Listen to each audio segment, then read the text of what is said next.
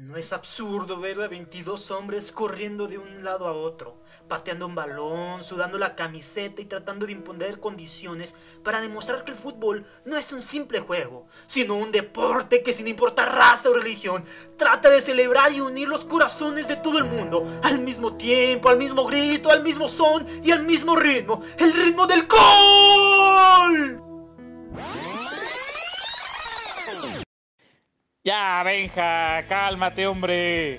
Mejor vamos a hacer el podcast de Deporteando.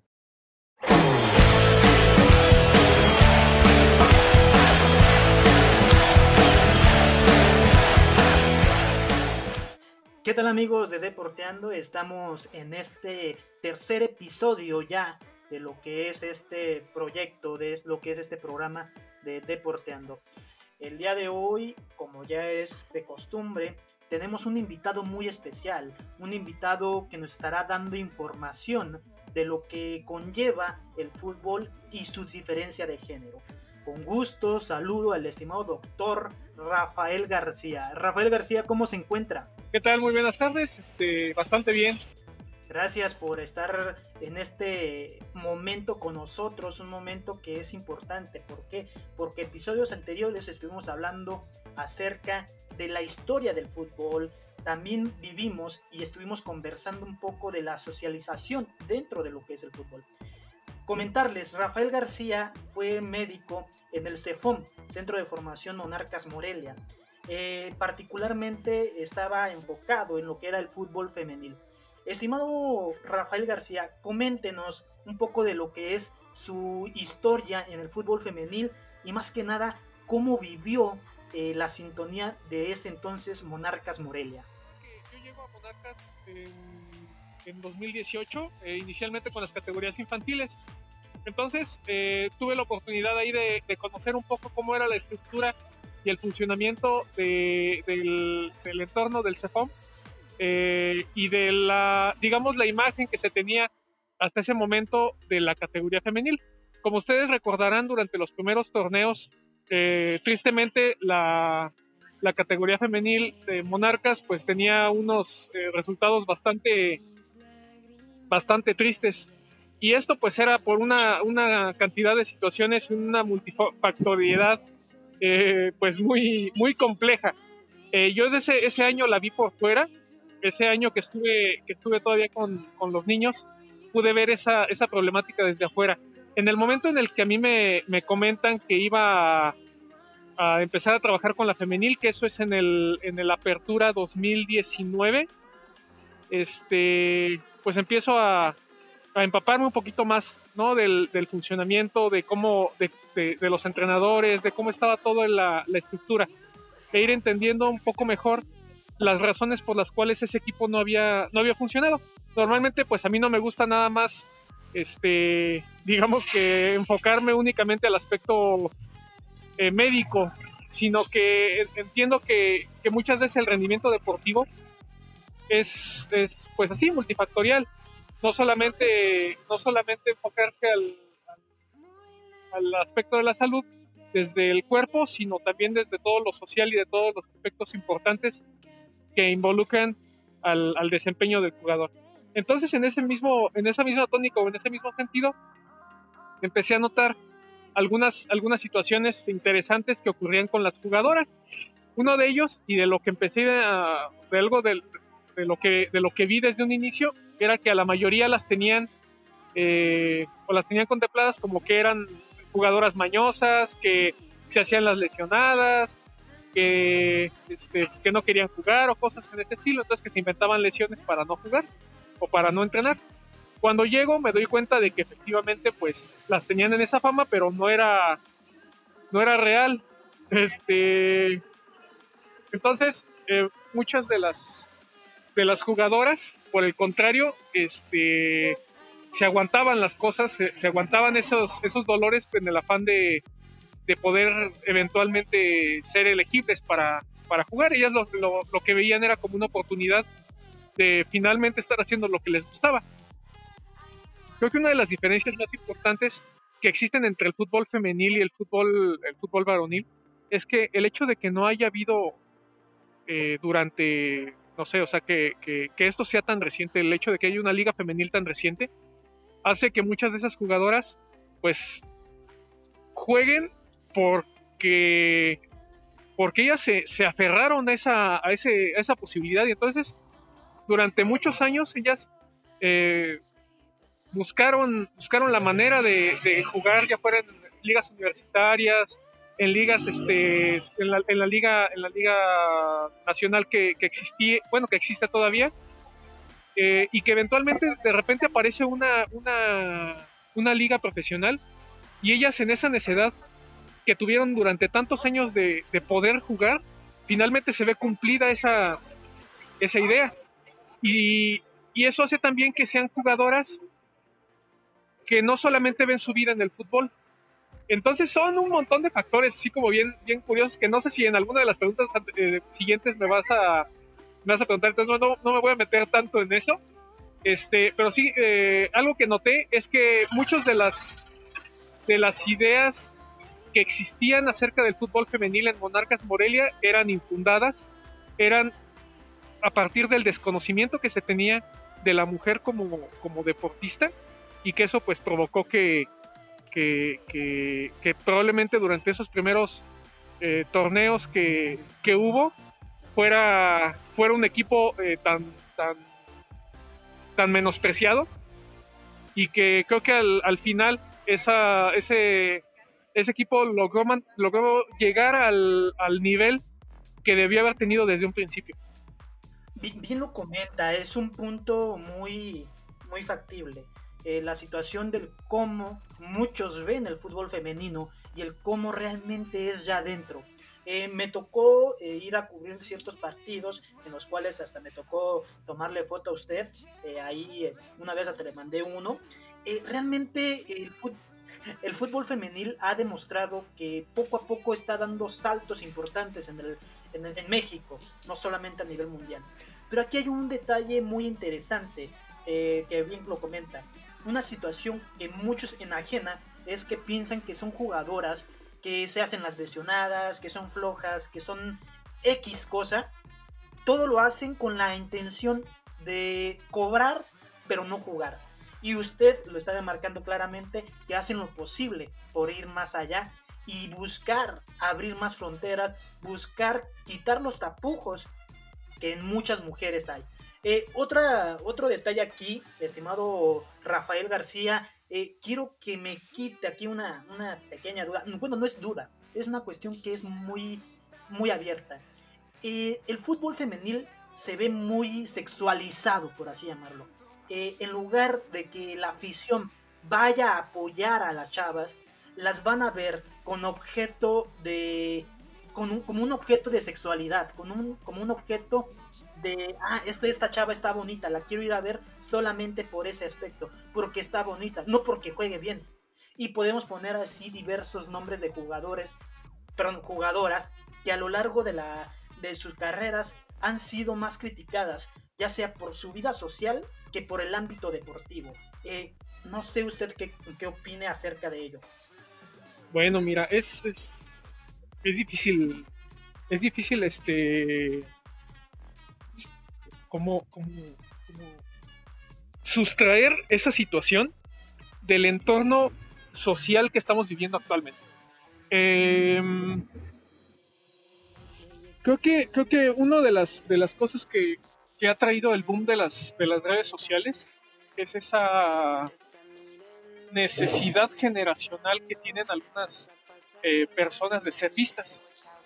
Entonces, de alguna forma, el, el hecho de ser eh, entre comillas, entre esto entre comillas, celebridades, pues te abre esa posibilidad, ¿no? O sea, de, de, que, te, de que te vean, de que tengas seguidores, y ese, ese, ese, esa, esa cuestión no es exclusiva de las jugadoras, eso tú lo puedes ver con, con, cualquier, con cualquier persona, a fin de cuentas, o, cualquier persona que esté en ese rango de edad. Eh, yo creo que decir que las jugadoras quieren vender por su físico, cuestiones de ese tipo, eh, o que, buscan fama a través de su físico, eh, no es, no es, no, no, sería justo, sería como decir que, o sea, a fin de cuentas la gente es así, ¿no? O sea, no es como que el hecho de ser jugadora te vuelva más, eh, más de esa manera.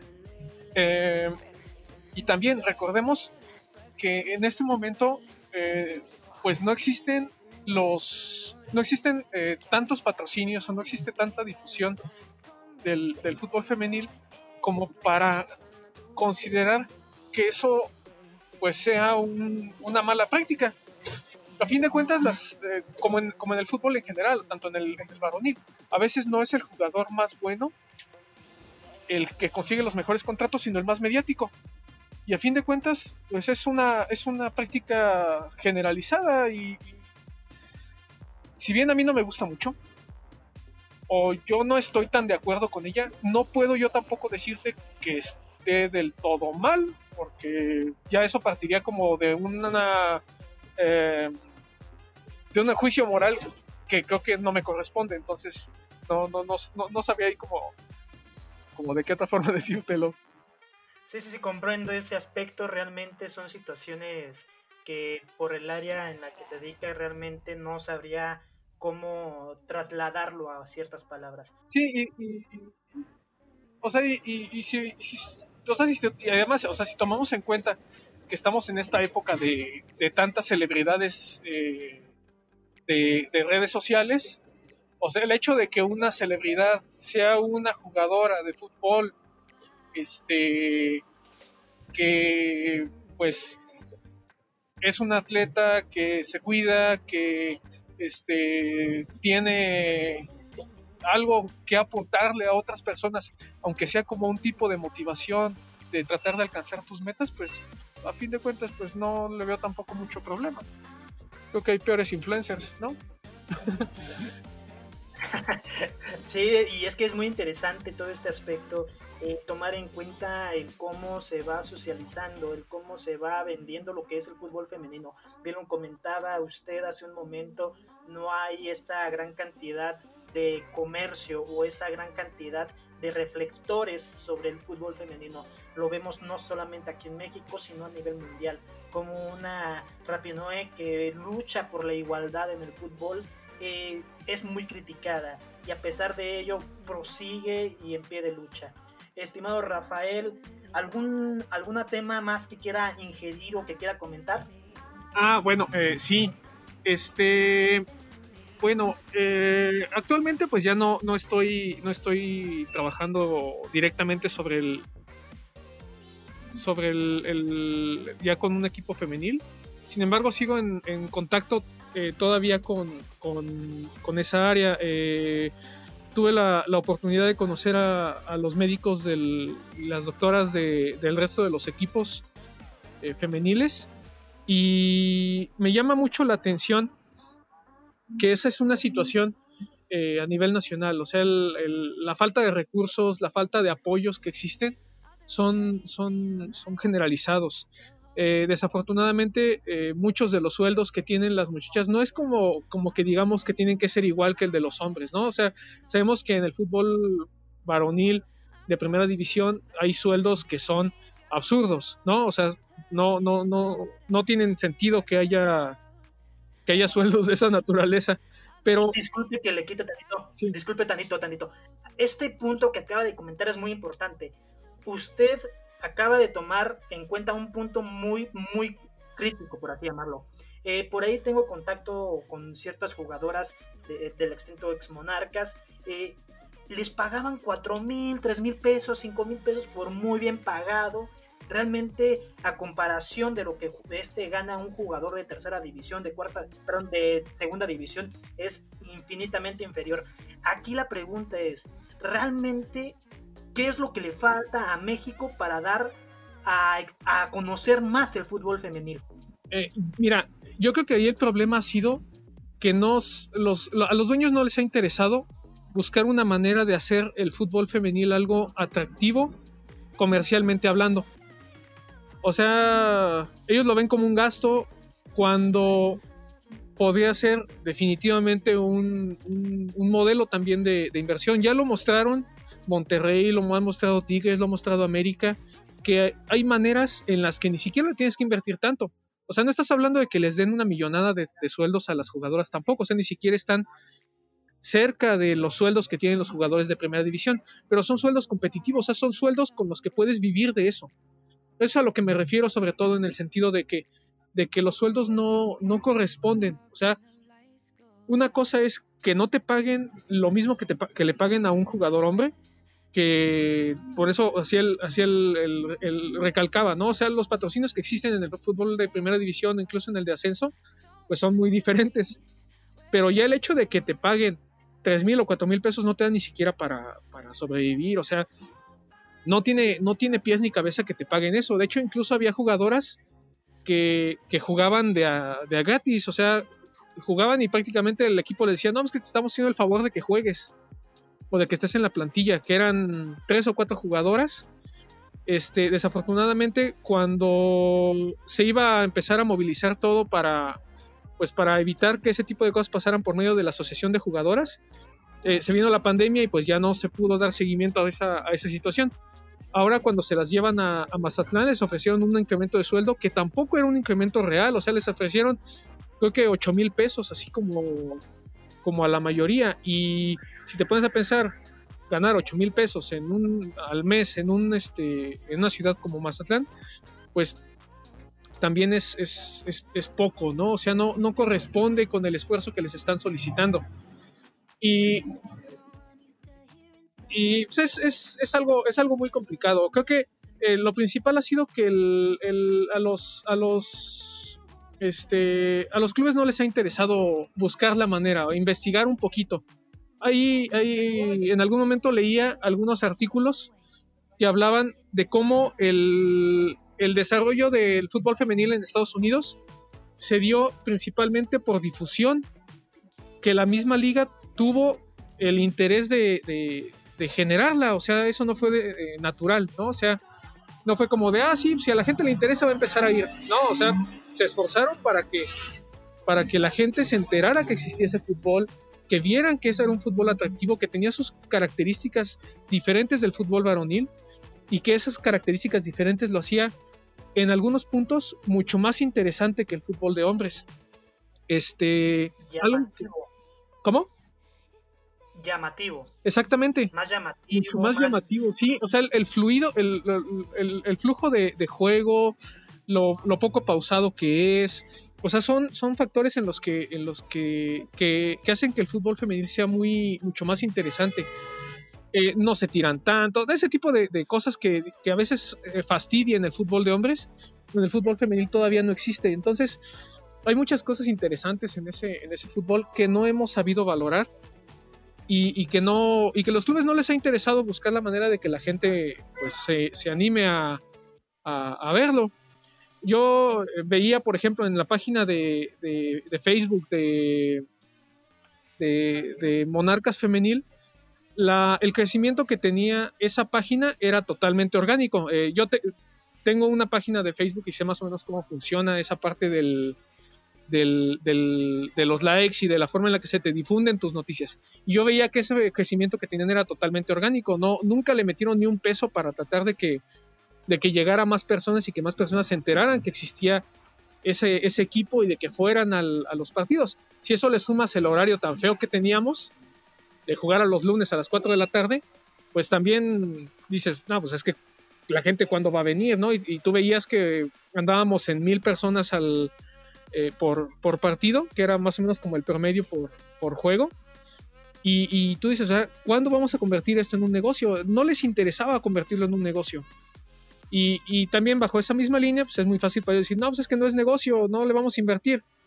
Pero si no le inviertes, aunque sea un mínimo, pues jamás vas a ver los alcances que podrías haber tenido en ese, en ese aspecto, ¿no? Ese punto que acabo de comentar es también muy interesante, la situación de que no solamente se invierte dinero, invertir tiempo, invertir logística. Eh, ¿A qué me baso con la logística? Saber que en qué momento es adecuado poner los partidos, saber en qué momento y cómo dar a conocer los partidos. Pero bien lo comenta, eh, el club tenía un, crecimiento orgánico, pero no vasto. Eh, lo pongo de ejemplo la página que un servidor lleva, que es Deporteando Web.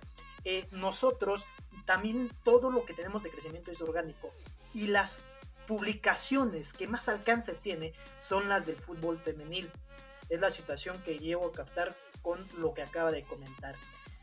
¿Algo más que comentar, estimado Rafael? Este, pues únicamente agradecerte, este, pues eh, la, apertura de este, de este espacio para poder compartir ahí un poquito lo que, lo que viví ahí en la, en la en el, en el frente de batalla del, del, fútbol. Eh, sí creo que hay todavía muchas cosas que seguir trabajando, que seguir creciendo. Eh, quiero que, que, pues entiendan, ¿no? Que, que todo esto, pues, no es, no es propiamente un, es, es, sobre todo la vivencia y el buscar y el querer que esto siga creciendo, ¿no? Eh, yo creo que el fútbol femenil da para muchas cosas, para desarrollo, desarrollo en muchos aspectos, el desarrollo social que ese tipo de, actividad puede generar, el, el, el ¿cómo, se, ¿cómo se puede decir? La, motivación a diferentes personas para tratar de alcanzar esas metas que pudieran haberse haberse tenido en, en algún momento de su vida.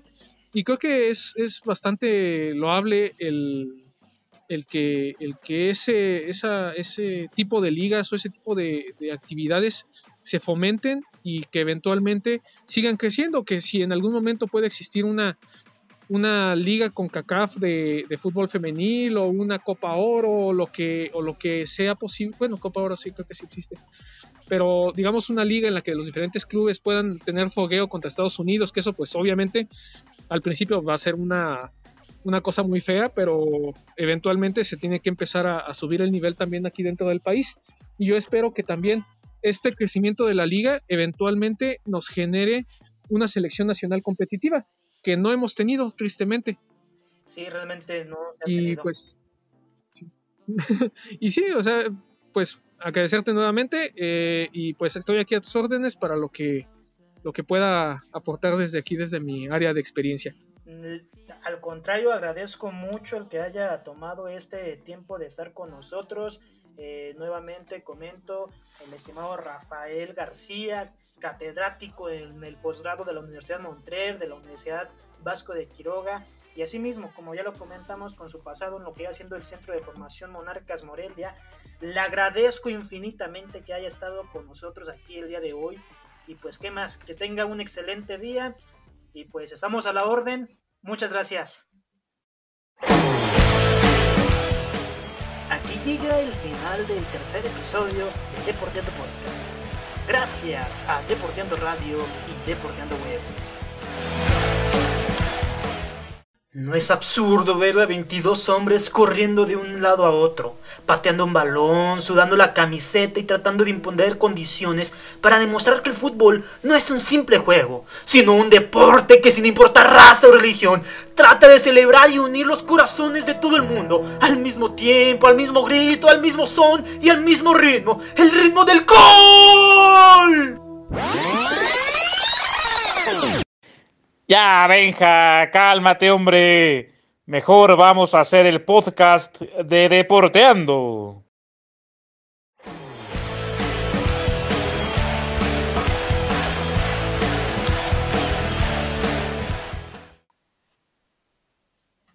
¿Qué tal amigos de Deporteando? Estamos iniciando este primer episodio, primer episodio de un proyecto que espero y sea largo. El día de hoy tenemos un invitado especial, un invitado que a nivel nacional ya ha tenido colaboraciones con diferentes medios, que aparte de eso ha sido un gran profesor, un gran catedrático de diversas instituciones. Con mucho gusto y con mucho agrado, saludo al estimado Jorge Raúl Nasif. Estimado Jorge Raúl, ¿cómo se encuentra? ¿Qué te tomas, Benja? Eh? Gracias, gracias por tus comentarios, por tus halagos, Créeme que fue un gusto darte clase y más aún que me tomes en cuenta para tus proyectos, como lo es este programa, esta entrevista y todo en orden, todo muy bien, listo ya para platicar contigo. Eso, eso me da mucho gusto, que se encuentre todo bien, que esté en perfectas condiciones. Pues para comentarles a todos aquí los que nos escuchan, cómo está la situación de este pequeño proyecto que va iniciando. Estaremos hablando acerca del deporte, primordialmente del deporte con más seguidores a nivel mundial, el deporte conocido como uno de los deportes reyes del mundo. Estoy hablando del fútbol, este deporte que mueve masas, que aparte de todo esto conlleva un gran poder adquisitivo eh, y no importa, como ya lo dije en el intro, no importa la religión, no importa el estatus social, no importa la situación económica. Si tú eres aficionado a un equipo, siempre encontrarás con quién conversar acerca de ese mismo equipo. Y pues para eso, qué mejor que tener a una persona que tiene gran, pero gran conocimiento acerca de este deporte. Estimado Jorge Raúl Asif, todos conocemos que el fútbol ha sido por mucho, mucho tiempo uno de los deportes más dominantes, puesto que son miles de millones de personas quienes los practican en el sector amateur, tanto en el sector profesional. Usted cuéntenos, ¿tiene conocimiento alguno de dónde da inicio el fútbol? Sí, claro, mira, el fútbol es un deporte inglés, definitivamente. Surge en el Reino Unido de la Gran Bretaña, concretamente en Inglaterra, estamos hablando de mediados del siglo XIX, y un deporte que tiene como quizá principal antecedente al rugby, que tú conoces perfecto, y que también este se considera como pie de lo que hoy en día conocemos como el fútbol americano, pero el fútbol soccer surge en Inglaterra a mediados del siglo XIX y poco a poco, por supuesto, se van estandarizando y delineando las bases reglamentarias, que además tú conoces muy bien, y el desarrollo mismo del juego, o sea, toda la primera parte del siglo XX o al menos hasta la segunda década, pues es formativo de este deporte normas que se aplican, otras que se quitan, algunas pruebas para finalmente dar lo que, lo que tenemos hoy en día. Pero, el fútbol surge en Inglaterra con esa idea, fíjate, de, de un deporte de caballeros, muy entrecomillado, ¿no? De un deporte sí de contacto, pero no como el rugby. No son luchas, evidentemente, sino de una disputa totalmente leal, legal, por el balón y dándole más preponderancia a la habilidad con los pies que a la fuerza física, ¿no? Entonces, por eso el fútbol se consideró un deporte de caballeros en detrimento de otros que ya existían en Inglaterra y en Europa. Sí, bien lo comenta, sus inicios son con la eh, formación, con la situación de generar más caballerismo. Eh, asimismo eh, anteponiéndose a lo que era haciendo el cricket, que era el deporte por excelencia en ese entonces, comienza como forma de un entretenimiento para lo que iba siendo la clase obrera. Poco a poco el crecimiento de dicho deporte va en aumento estrepitosamente al grado de institucionalizarse y llegar a los, a los puntos más considerables y más recónditos del mundo. ¿Por qué? Porque reitero, todos, todos en algún momento vimos fútbol o vimos a alguien practicar o hablar de dicho deporte. Con estos temas que acaba de comentar, con todo esto, vámonos más adelante, pasamos los años, ahora en la actualidad, pues por obvias razones no se puede practicar en el amateurismo como tal, pero profesionalmente sí. Antes de que pasara lo de la pandemia, antes de que nos encerráramos, ¿cómo vive un aficionado el fútbol? ¿Cómo vive Jorge Raúl Nasif? Aparte de ser comunicólogo, aparte de ser un catedrático, ¿cómo vive Jorge Raúl Nasif un partido de fútbol? En el estadio, Benjamín. O sea, creo que eh, la mejor atmósfera para vivir un partido de fútbol es in situ es decir, en el lugar de los hechos. Por supuesto, por supuesto que todos seguimos mayoritariamente el fútbol por los medios de comunicación, concretamente la televisión, en cuanto a las transmisiones en vivo, y esto es muy, pero muy bueno. Pero no me dejarás mentir que nada, nada se compara a estar en el estadio, porque no solamente disfrutas lo que ves sobre el terreno de juego, sino que el ambiente es sensacional, ¿no? La cervecita, los gritos, las porras, los cánticos, el poder ver reacciones incluso de los futbolistas más allá de lo que no se puede ver en la televisión. Yo fíjate que viviendo en la Ciudad de México, pero desde niño mi afición al Atlético Morelia, luego Monarcas y ahora otra vez Atlético Morelia, pues venía, fíjate, venía a Morelia expresamente a los partidos, al Estadio Morelos, me echaba mis cuatro horas de viaje, de ida, de regreso, solo para estar en el Morelos, en la tribuna, apoyando a mi equipo como tiene que ser y disfrutar de todo lo que implica un partido de fútbol. Yo creo que esa fue la mejor manera de poder hacerme presente. Pero también fíjate que extendí mi afición al tema de las colecciones. Soy coleccionista de playeras del Morelia. Prácticamente en los últimos 20, 23 años he adquirido todas las indumentarias de local, de visitante y las alternativas, además de que me he hecho, por supuesto, de otras prendas más antiguas. Y también, como bien lo sabes, colecciono videos de los partidos completos o resúmenes. Pero de todos, ¿eh? De todos los de Morelia, por lo menos del año 95 a la fecha. Así que esa también es una manera de vivir mi pasión futbolera. Una muestra clara de cómo el fútbol eh, provoca un movimiento en las masas tremenda.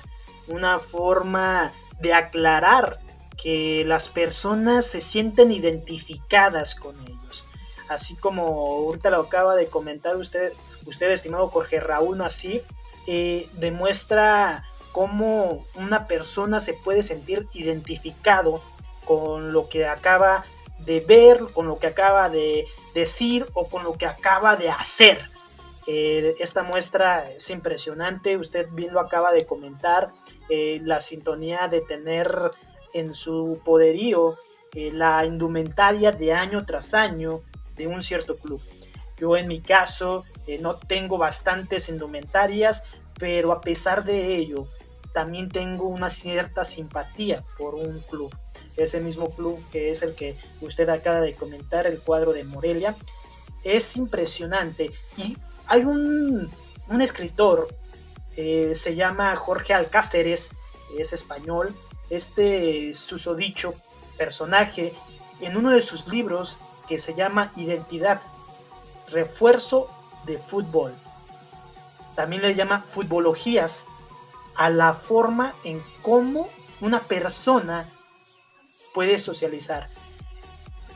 Estimado Jorge Raúl, platíquenos para usted cómo socializa el fútbol en su vida cotidiana. Bueno, dicen que el fútbol es un reflejo social, no solamente un fenómeno de la sociedad misma. Y fíjate que el fútbol de alguna manera ha marcado y sigue marcando mi vida. ¿eh? yo, incluso mi, mi calendarización, mis tiempos, mi relación con amigos, mis padres incluso, pues tienen mucho que ver con los días y horarios de los partidos, ¿no?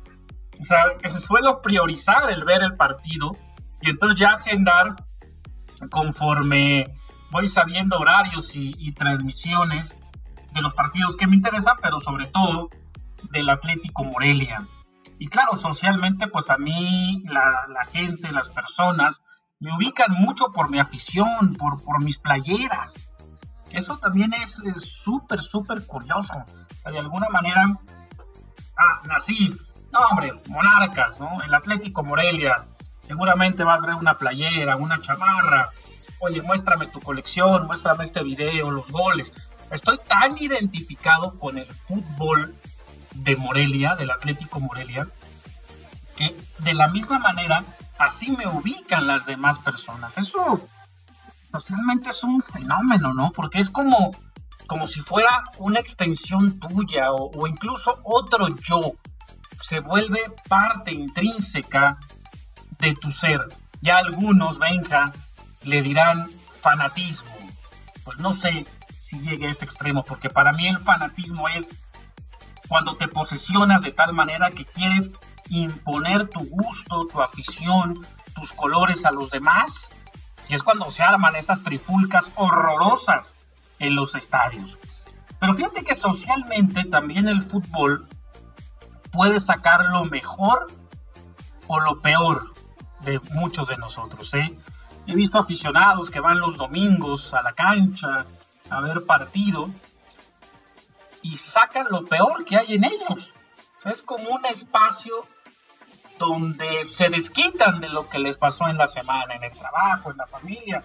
¿Cómo? Insultando al árbitro, y tú lo sabes, Benja, tú que eres árbitro, mentando madres a los jugadores, a los rivales, a los propios aficionados. El fútbol también, ¿cómo decirlo? Es, es, es, método de desfogue social. yo también lo veo así.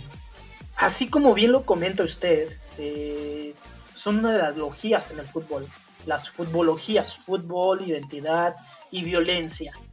Eh, vuelvo a recurrir eh, a uno de los libros, me había confundido en el apellido, es, es Alabarces, estuve cerca, una disculpa por ese pequeño detalle. Eh, realmente aquí toma en cuenta un aspecto que acaba de comentar, sacar lo peor de cada persona.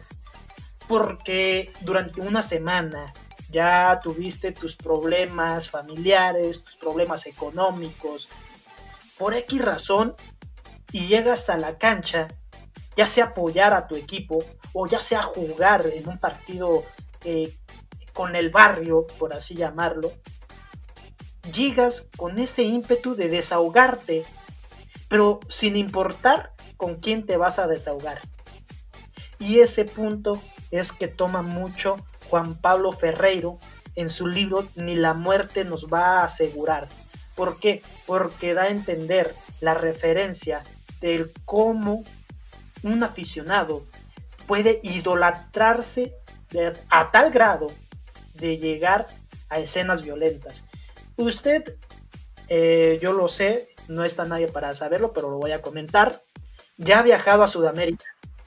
Ya ha viajado a Sudamérica por este por esta afición que tiene sobre el club de, que viste de color rojo y amarillo, Atlético Morelia. Ya viajó a Sudamérica. Usted vivió un poco la situación del folclore que vive el fútbol en Latinoamérica. Esa forma de socializar, esa forma de estar gritando los 90 minutos, ¿qué opina? ¿Qué le trae o qué sentimientos le llena esas situaciones en esos estadios? Bueno, a ver, primero decirte que, para que veas hasta dónde me lleva el fútbol, ¿no? Cuando viajé a Sudamérica, concretamente a La Paz, Bolivia, me decía mi jefe, oye, tú eres como que muy apretado, muy amarrado, muy ahorrativo, ¿no? Tú no viajas, tú no habías viajado al extranjero. Y mira nomás, o sea, vas a viajar, o sea, vas a dejar de ahorrar, vas a, a ser alguien que aparentemente no eres porque tú no viajas, solo por seguir a tu equipo. O sea, pues hasta dónde va tu pasión, Benja. Y así fue. O sea, yo salí de mi país solo para ver a Monarcas Morelia. En Bolivia, aquel partido de Copa Libertadores en su primera fase. Yo quedé muy sorprendido, Benja. Fíjate que en ningún estadio de México me he sentido tan visitante como en Sudamérica, como en el Hernando Siles ante The Strongest. Copa Libertadores, el fútbol es una pasión incombustible por aquellos lares. La manera en la que aprietan al equipo visitante es, increíble. O sea, insultos, abucheos, groserías, venja piedras, pedradas al autobús del visitante. Yo me acuerdo que fui a saludar a los jugadores de, del Morelia saliendo de su hotel.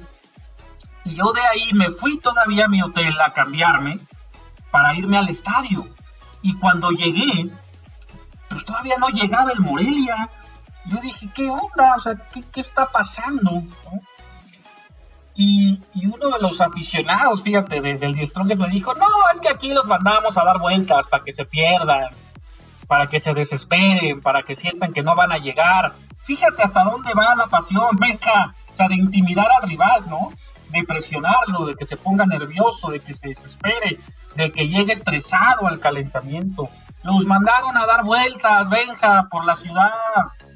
Yo tardé una hora y todavía no llegaban. Sí, realmente son de las cuestiones, disculpe que le interrumpa, son de las cuestiones que realmente no sacan de quicio, sino que sorprenden, sorprenden hasta dónde llega dicho fanatismo o dicha pasión por un club. Eh, también recordar, ahorita que acaba de comentar esa situación, eh, recordar un partido México contra Honduras, un partido donde los catrachos no dejaron llegar a tiempo a la selección mexicana al estadio de ahí de Honduras, el municipal de Honduras. ¿Por qué? Porque lo estaban apedreando, porque no los dejaban cruzar la calle para llegar al estadio y situaciones que provocó que el partido comenzara 5 o 10 minutos tarde. Fue muy, muy curiosa esa situación. ¿Y por qué lo menciona ahora? Porque lo está eh, mencionando de lo, que, de lo ocurrido en Stronges, en Bolivia. No, es algo muy curioso. Perdón que te interrumpa ahora yo a ti. Allá hay una idolatría muy grande por tus colores. Te pongo un ejemplo. Yo, lo sabes, sigo al Atlético Morelia. Pero si yo un día voy por la calle y me encuentro a, Memo Ochoa, al Chicote Calderón, me encuentro a quien me digas, gustes y, mandes, ¿no? Aunque sea del América, Yo lo saludo y me tomo una foto, ¿me explico? O sea, no, hay ningún problema. Si yo soy aficionado de, Boca y me encuentro a un jugador de River, le miento la madre. Es más, deja tu Boca River. Yo le voy a Racing y me encuentro a uno de Quilmes, no lo saludo. A lo mejor no le miento la madre, pero a mí no me importa tomarme una foto con él porque yo soy de Quilmes. O sea, el irle a un equipo en Sudamérica es negar totalmente a los otros. Y en México creo que no somos así, o al menos yo no. O sea, no te digo, puedo ver a, puedo ver a Memo Ochoa y saludarlo y pedirle una foto y no tengo ningún problema. Es sorprendente, es sorprendente esto que acaba de comentar. Realmente es una situación anecdótica. ¿Para qué? Para no solamente contarlo aquí durante el podcast, sino también contarlo para aquellas personas que se nos acerquen y que digan, oye, voy a ir a Sudamérica a ver un partido. Decir, oye, pero ten cuidado por estas, por estas situaciones. A me dijeron, realmente... me, advirtieron, perdón, me perdóname, Benja. Fíjate que me hice muy amigo del gerente del dueño del hotel donde me hospedé. Y sí me advirtió, oye, ten mucho cuidado dónde te vas a sentar. Si mete gol tu equipo, no grites el gol. Es más, tápate la camisa, o sea, que, ni se te vea no te muevas mucho porque te andan aventando un petardo. Así me dijo, ¿eh? Así me dijo. O sea, realmente e, esa situación es la que provoca que el fútbol eh, se vea con cierto aspecto eh, de vulgaridad, de represión o de hasta capricho, por así llamarlo, capricho de quitarse toda la tensión que tiene entre semana, de toda la tensión que tiene desde días atrás o de partidos atrás, que ah, que este jugador ya nos anotó un gol, vamos a refrescarlo durante los 90 minutos que dura el partido. Es muy interesante. Yo, me senté, Benja, perdón, yo, yo me senté, me dijeron, oye, ya, ya veniste a Bolivia, pues cómprate la zona más cara, ¿no? O sea, no, no te vayas a la popular ni cerca de las barras, ¿no? Yo, fíjate que el estadio donde en México he visto algo más parecido a eso, ¿sabes dónde es? En CEU, fíjate, en Ciudad Universitaria. Ese estadio tiene un ambiente suramericano. Yo ahí en CEU sí he pasado miedo, ¿eh? En ningún otro Muy estadio. Interesante. En CEU sí. O sea, CEU es lo más parecido a ir de visitante a Sudamérica. Muy interesante lo que acaba de comentar. Realmente son situaciones, eh, reitero, que, que quedan como anécdota y pues bueno, otras situaciones muy parecidas, pero que ahí sí queda como que solamente entre aficionados es lo que pasa en Inglaterra o en zonas europeas con los llamativos hooligans. ha tocado ver videos de cómo eh, entre dos barras de dos clubes distintos, el Piast Gliwice de, Polonia y el mismo Leia Varsovia de Polonia, eh, se enfrentan, terminando el partido, se, se ponen de acuerdo todavía para eso, para verse las caras y terminar en la calle lo que comenzó en la cancha. Son, Son situaciones son situaciones que sí, realmente uno se queda como que, ah, bueno, eh, lo voy a pensar. Y son eh, pequeñas acciones, bueno, no pequeñas, acciones que a la postre dejan mal parado a este hermoso deporte, que como bien lo comenta, no solo es comentar lo malo, que es lo que estamos comentando actualmente, que es toda la, delincuencia, que toda la violencia, que todo, hasta machismo, que en un futuro vamos a estar viendo eso en otro podcast con otros eh, compañeros o otros invitados que estaré eh, teniendo aquí en este podcast. También hablar de lo positivo. Ya casi terminamos este pequeño podcast, realmente es muy poco tiempo, pero tenemos que resumir todo. Jorge Raúl Nasif, lo positivo del fútbol en la socialización. Lo positivo del fútbol que te genera identidad, creo que es algo muy importante con clubes, con jugadores, que finalmente tener un ejemplo deportivo es bueno porque el deporte está muy relacionado con las buenas prácticas, con cuidar tu cuerpo, con la salud, con el espíritu de competitividad en el buen sentido de la palabra. Me parece que eso es muy positivo, que los niños sigan a deportistas ejemplares cuando lo son, por supuesto. Finalmente es una sana diversión, entretenimiento. Hay valores muy buenos dentro del fútbol, que no me detendré ahora a exponerlos porque se acaba el tiempo, pero me parece que eh, te puede hacer mucho bien seguir este deporte. Ahora, para finalizar y terminar con el punto ya crítico, lo negativo del fútbol. Que cuando tu pasión te convierte en fanático, puedes hacerle el mal, hacerle daño a que no piense como tú, tratar de imponer tus ideas. Y esto que hablábamos, ¿no? O sea, el hecho de, que el fútbol tiene una característica muy chistosa, que cuando vas al estadio, sientes el ambiente, ves a tu rival, sacas lo peor de ti, ¿no? O sea, yo, por ejemplo, he conocido personas que no son racistas en lo absoluto, ¿no? Al contrario, luchan por los derechos de todos. Pero los he visto, en un estadio de fútbol y cuando el rival les mete gol y es un personaje brasileño o africano, le dicen chinga tu madre pinche negro, ¿no? Racismo. Pero no son así. El fútbol saca lo peor que hay en ti. Realmente es muy, muy cierto ese aspecto. Y pues realmente con esto estaremos terminando este podcast, el primer episodio son tres episodios los que vamos a tener con relación a temas similares a lo que estamos comentando el día de hoy.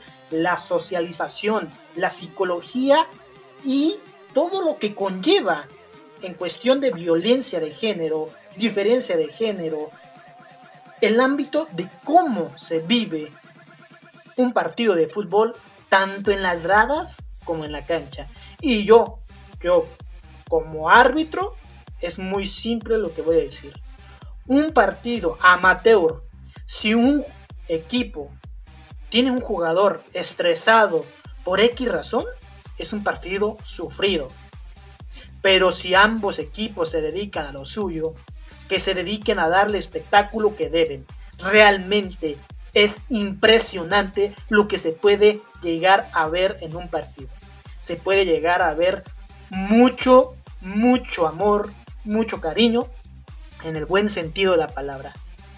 Amor hacia el balón, amor hacia el compañero, amor hacia la misma camiseta que se porta. Estimado Jorge Raúl, le agradezco infinitamente el que haya tomado esta invitación. Estaremos muy pronto en otros proyectos que tenemos en corto plazo. Eh, también recordar, agradecer a todos aquellos que nos escuchan, a todos los que están atrás de este proyecto, como lo es Deporteando Web, la página que nos suscribe y que gracias a ella podemos hacer este podcast de Deporteando. Eh, Jorge Raúl, nuevamente, muchas gracias que pase una excelente tarde. Los esperamos en el segundo episodio de Deporteando Podcast. Hasta la próxima.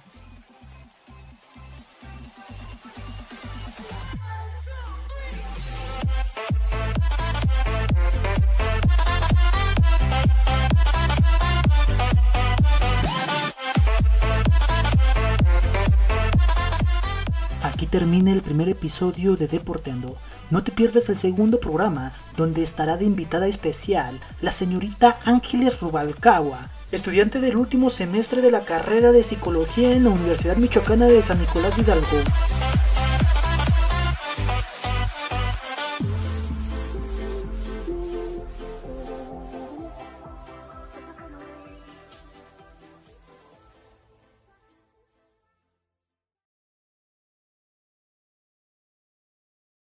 No es absurdo ver a 22 hombres corriendo de un lado a otro, pateando un balón, sudando la camiseta y tratando de imponer condiciones para demostrar que el fútbol no es un simple juego, sino un deporte que sin importar raza o religión, trata de celebrar y unir los corazones de todo el mundo al mismo tiempo, al mismo grito, al mismo son y al mismo ritmo, el ritmo del gol.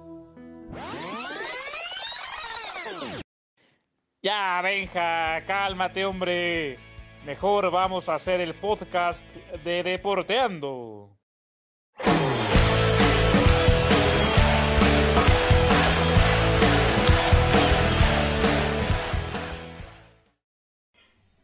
¿Qué tal amigos de Deporteando? Estamos iniciando este segundo episodio de Deporteando Podcast y el día de hoy, como ya es costumbre, tenemos el orgullo, el placer de contar con una persona especial para lo que es este proyecto que va iniciando. Eh, una señorita que ha estado estudiando la licenciatura en psicología en la Universidad Vasco de Quiroga. Mi estimada Ángeles Rubalcaba. ¿Cómo te encuentras, Ángeles? Muy bien, gracias. Estoy aquí contenta por la invitación y de poder compartir contigo pues un poco de pues al respecto, ¿no? De esto de psicología y la parte deportiva y toda esta cuestión. Sí, como bien lo comentas eh, y como ya lo mencioné, estudias, estudias actualmente psicología y pues en sí nos vamos a englobar en este aspecto para hablar el día de hoy en este eh, podcast, eh, pues más que nada iniciar ya lo que ya siendo el tema como tal, ingerir en lo que ya siendo esta cuestión de la psicología en el fútbol. Ángeles, ¿tú nos podrías comentar cómo afecta o cómo ayuda la psicología a un futbolista, ya sea a ti misma, porque no está, nadie está para saberlo ni yo para comentarlo, pero la señorita Ángeles también es futbolista, amateur, pero es futbolista y de las buenas, ¿eh? no de las que se dejan caer de la nada. Eh, señorita, gracias, Benja.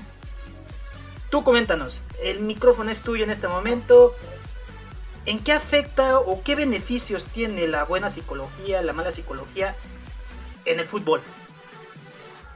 Pues fíjate que afecta mucho desde la parte como motivacional, desde la parte de tener este, una autoconfianza, ¿no? En cuanto a las habilidades y las capacidades que crees tú este, tener ante este deporte también este pues en la parte como de autoestima ya que este si esas bases no están como muy bien fundamentadas pues llegas a crear todos estos como nervios o tensiones o estrés incluso este a la hora de, jugar.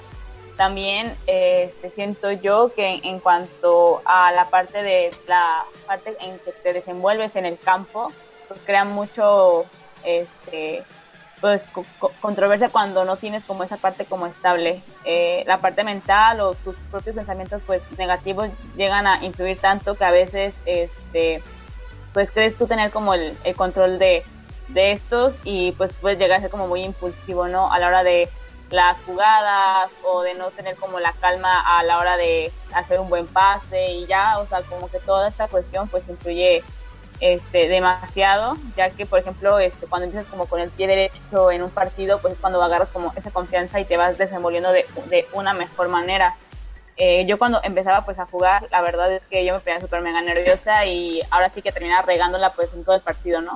Entonces pues sí terminas hasta como regañada por parte del, pues, del entrenador, pero pues en sí como que no muchos expertos, este, o bueno, cuando juegas en, en la parte como de, de la escuela o no de manera como profesional, pues como que no le dan como mucho valor a la parte psicológica y creo que este pues sería muy bueno que las escuelas como que lo pudieran este, implementar a la hora de la preparación pues deportiva. Es muy buen punto. Eh, yo te lo comento así como árbitro ahora. Ahora tomo un papel de árbitro. En ocasiones eh, toca ver la cuestión de que muchos jugadores llegan como que muy acelerados, llegan con mucha fuerza. Es parte de lo que comentas, ¿cierto? ¿O me equivoco? Sí, no, claro, o sea, desde la parte en cómo tú te percibes es como lo que vas a poder dar como a expresar ante el campo, ¿no? Ante el público y ante a, tus mismos este, compañeros, ¿no? Ya que si te empiezas como con la confianza y con esta seguridad de llevar como el control de lo que estás haciendo en, en, el partido, pues ahora sí que desde un buen pase, un, incluso hasta el gol, ¿no? Así anotador, este, pues crea una gran, un ambiente pues de confianza con los demás este, compañeros pues de equipo. Entonces creo que sí, influye demasiado. Estos puntos que acabas de comentar son muy interesantes, ¿por qué? Porque mucha gente piensa que eh, el fútbol es para desahogarse nada más de toda tu furia que tienes, de todo tu estrés, de toda tu tensión que tienes de la semana y que nomás llegas el fin de semana a patear, a patear a quien sea o, o al mismo balón, que esa es la idea primordial, patear el balón y no a los contrarios o hasta los mismos compañeros porque me ha tocado ver cada, cada imagen que me imagino Ángeles tú también la has visto eh, siendo futbolista que de repente alguna jugadora contraria o alguna compañera como que se exaspera y ya andan buscando bronca o ya andan alegando con todo al árbitro, cosas así. Me quiero imaginar que sí lo has visto. Sí, claro. La verdad es que yo, por ejemplo, este, pues esta actividad la uso pues más que nada como para esta cuestión, ¿no? De poder disfrutar como el momento y de poder salir un poco como de la rutina. Pero siento yo que no solamente como tú dices, no, o sea, no solamente ir, es ir y pegarle al, al balón, o sea, realmente pues desde una parte técnica, táctica, desde un plan de, de juego estratégico y como toda esa cuestión. Entonces, ahora sí que pues no es lo mismo el echar una cascarita como con los compas, ¿no? En, en el barrio, a hacerlo ya de una forma como ya más formal como podría ser bien un torneo. Entonces ahora sí que depende mucho como la preparación con la cual tú te encuentres y lo veas, ya que pues, o sea, obviamente sí te ayuda como a, descargar como toda esa energía, ¿no? A la hora de que estás corriendo, a la hora de que tienes el contacto con, pues, con el rival. Pero yo siento que es muy importante como que si ah, cuando recibes un golpe como que no te enganches, ¿no? O sea, como que no le tomes importancia y como que más bien como que te esfuerces a poder demostrar después de que estás hecho, ¿no? En el campo en cuanto a tus habilidades y todo eso.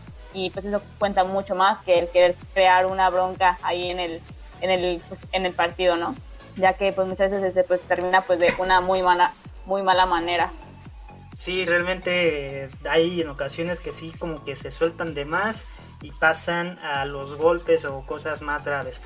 En tu etapa como futbolista, eh, como futbolista amateur, mi estimada Ángeles Rubalcaba, eh, ¿te ha tocado tú golpear o, recibir golpes por estas cuestiones de psicológicas, por así llamarlo, de los demás contrarios o de los míos compañeros? ¿Te ha tocado dar o recibir?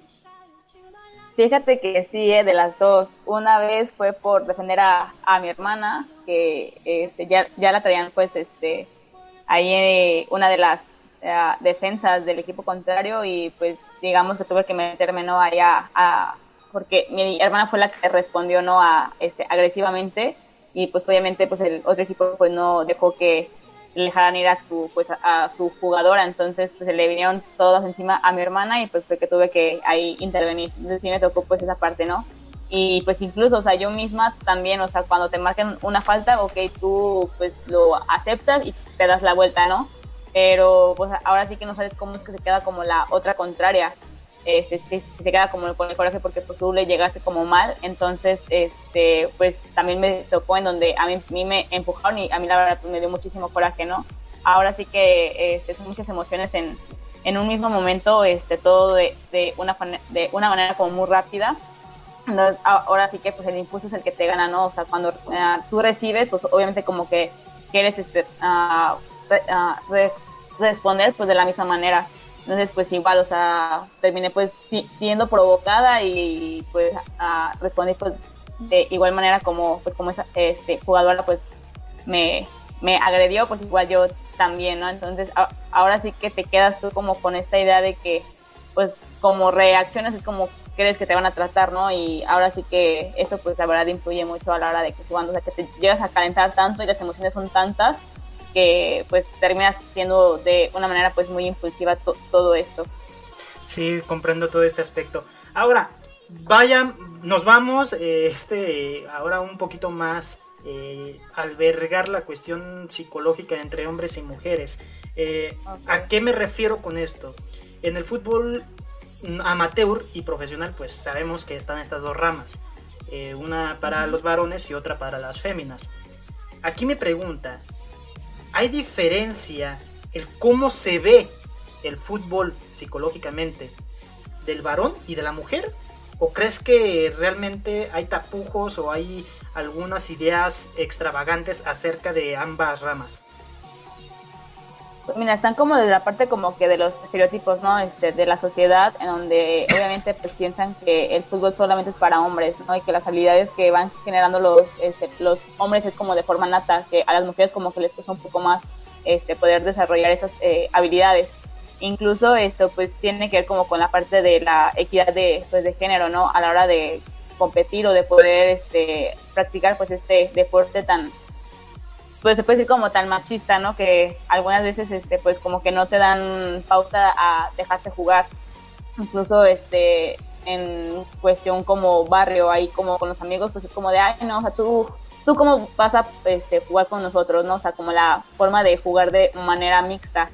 Entonces yo siento que ahora sí que el fútbol como que se ha dejado llevar mucho por, pues, por esa parte pero pues ahora sí que pues las mujeres lo, lo hemos como sabido como conllevar a los pasos de, este, de los años para no frenarnos, ¿no? O, no pensar que no somos capaces de poder desarrollar este deporte a igual manera pues, como los hombres. O sea, sí puede llegar a, diferir un poco en cuestión de pues, las habilidades que se pueda llegar a, a, obtener, incluso a la forma como de pues, juego, ¿no? Pero pues ahora sí que yo siento que no es como limitante, o sea, si eres este, pues mujer para poder practicarlo. Y pues ahora sí que depende mucho de tu fuerza como mm, pues de cómo te ves, ¿no? O sea, como la parte como de como te comentaba este, desde un principio como la parte del, del autoestima, ¿no? Al, al querer como llegar pues lejos en, en ese deporte, ahora sí que pues depende de tus propios pensamientos, ¿no? Y hasta dónde crees tú este pues ser capaz de, de llegar. Ahorita que comentas esto, esta situación, hace unos ayeres tuve la entrevista con otra persona que laboró en el club profesional de Monarcas Morelia, cuando existía Monarcas Morelia. Eh, realmente este punto que acaba de comentar la señorita Ángeles es muy, muy crucial. ¿Qué comenta? Depende de la persona qué tantas ansias, qué tantas ganas tiene para alcanzar sus metas él comentaba que las chavas actualmente, a pesar de estar muy limitadas en cuestión de, mercadotecnia, en cuestión de economía, porque no se les apoya bastante en el fútbol femenil profesional, eh, comenta que las chavas siempre buscaban la manera de ir mejorando. Y a este punto es muy, muy, muy grato escucharlo también de la señorita Ángeles Robalcaba. Eh, cuestiones meramente de ideología, ¿cierto o falso? No, cierto. Ahora sí que este depende de cómo tú te veas, es como vas a poder este como venderte, ¿no? A esto me refiero a si tú estás como segura de, de lo que puedes como lograr, pues no hay quien te detenga, ¿no? A la hora de hacer alguna actividad, incluso este en otros este ámbitos. Y pues esto del, del fútbol, pues creo yo que este, a pesar de, pues como tú comentas, este, Benja, eh, pues la mercadotecnia como que deja por un lado, ¿no? Como la publicidad de, no, pues hay que apoyar al, este, a la liga femenil y pues como que todo eso, ¿no? Ahora sí que, pues se ha dado un poco este, este apoyo y por eso es que pues ahorita nos encontramos como por primer este motivo por la, lo de la segunda división, ¿no? Entonces creo que vamos encaminadas en buen camino para poder llegar a, a tener como podría llegar a ser pues un mundial este femenil y creo que eso sería algo pues muy muy grato poder este pues conseguir no que se exista como o sea, como todo este apoyo por parte de pues de otras mujeres en, y que exista, ¿no? Como todo esto, este, pues de, de equidad. Sí, que o sea, la cuestión más que nada y primordial es la equidad de género en todo el aspecto del deporte, del fútbol, que es lo que estamos hablando actualmente. Ahora ya casi concluimos, ya para dejarte ir libre, señorita Ángeles Robalcaba. Eh, dirán por ahí, o bueno, mejor me hicieron una pregunta hace unos días atrás, es preguntarle a una mujer, una mujer que juega fútbol, ¿qué le incita, qué, qué la motiva a estar practicando fútbol? Te hago esta pregunta, Ángeles, por la misma cuestión de que ya lo vengo reiterando, que juegas fútbol y que realmente juegas bien fútbol. No es como otras que he conocido que supuestamente juegan, pero van, pegan una patada y ahí ya le pegué mal, me doblé el tobillo y ya no regreso a jugar nunca más. ¿Qué te motiva a ti, Ángeles Rubalcaba, eh, para estar practicando este deporte?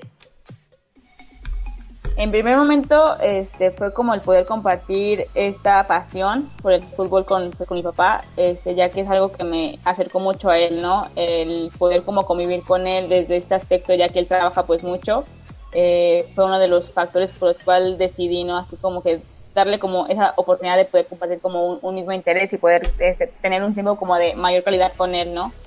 El hecho de que me vayan a ver mis este, amigos, amigas este, y pues mi familia, la verdad es que se crea como mucha motivación eh, y te incita como a poder, este, como quitar esos estereotipos, ¿no? De, que es que una mujer pues no puede llegar a, lograr lo que un hombre hace en cuanto al fútbol y cómo es que se va desenvolviendo. Entonces, esa como, como diré, como, pues como ese coraje, ¿no? De poder demostrar que realmente pues no es como limitante el ser mujer, ¿no? También creo que otro aspecto que también como que me motiva al, a poder practicarlo es como el, ambiente que se genera, ¿no? Como toda esta, este, pues emoción que te da como cuando te echan porras, te animan, el poder este, ser como vista desde, desde una parte como individual a como juegas en, equipo, ¿no? Ya que este es un deporte pues que aparte de algo pues individual pues se trabaja mucho en equipo, entonces como que toda esa parte pues también como que me gusta, ¿no? Ya que antes pues fíjate que de, practicar este fútbol pues yo bailaba, entonces pues como que no es lo mismo, ¿no? El, el, hacer tú un solo a, poder este, sentirte como acompañada en todo un camino este, en donde personas pues de, tu mismo equipo pues tienen como un fin, ¿no? Como una meta. Entonces como el poder este, obtener como todo eso pues creo que es muy bonito. También como la parte en que vas conociendo pues mucha gente, ¿no? Este, muchas otras personas que comparten como todo pues e, este gusto, pues creo que es como muy importante como eh, pues también. Y la parte en que te ayuda mucho pues desde la parte de que un torneo te puede llevar a hacerlo de forma este, jugar pues de manera tanto eh, estatal y la parte como nacional e internacional. Entonces, el poder ir a otros lugares este, a conocer por medio del fútbol, pues creo que eso también como que deja una pues muy buen este, sabor de boca, ¿no? El, poder ir a conocer otros lugares por medio del deporte pues, que estás practicando. Y creo que sería como toda todo lo que te pudiera como comentar esos tres factores, desde la parte emocional, la parte este, pasional y la parte este como de cultura, vaya. Completamente, completamente eh, de acuerdo. Esas motivaciones creo que van a estar inculcadas en bastantes, bastantes personas. Y pues bueno, el día de hoy con esto terminamos, señorita Ángeles Rubalcaba. Eh, repito lo que ya había comentado, estudiante de psicología, último eh, semestre en la Universidad Vasco de Quiroga. Y pues más que nada agradecerte Ángeles por haber tomado estos minutos para esta pequeña entrevista. Eh, me gustaría como que hacer un poco más largo, pero pues cada quien, bueno, más que nada tú tienes tus deberes, tienes ahí una ocupación que hacer ahorita en unos minutos. Y pues agradecerte, agradecerte infinitamente que haya estado aquí el día de hoy con nosotros en Deporteando. No, Benja, pues muchísimas gracias. Este, cuando quieras este, invitarme, yo estoy dispuesta a poder compartir contigo este, incluso desde otros este, temas. Eh, y pues más que nada, pues agradecerte ¿no? a ti por esta invitación y por esta oportunidad de poder expresar lo que uno pues desde que piensa y pues siente, ¿no? Así que eso pues la verdad es muy significativo para mí y pues te lo agradezco infinitamente. Así que pues un abrazo y espero pues vernos luego. Un abrazo Ángeles y muchas gracias por enésima ocasión esperando que te encuentres de la mejor manera y a todos los que nos escuchan agradecerles que estén este día con nosotros, que estén escuchando este pequeño podcast que es hecho con mucho, con mucho esfuerzo y con mucha calidez para todos aquellos que están presentes día a día en el mundo del fútbol. Por hoy ha sido todo y les agradecemos de parte de Deporteando Radio, Deporteando Web y Deporteando TV. Hasta la próxima.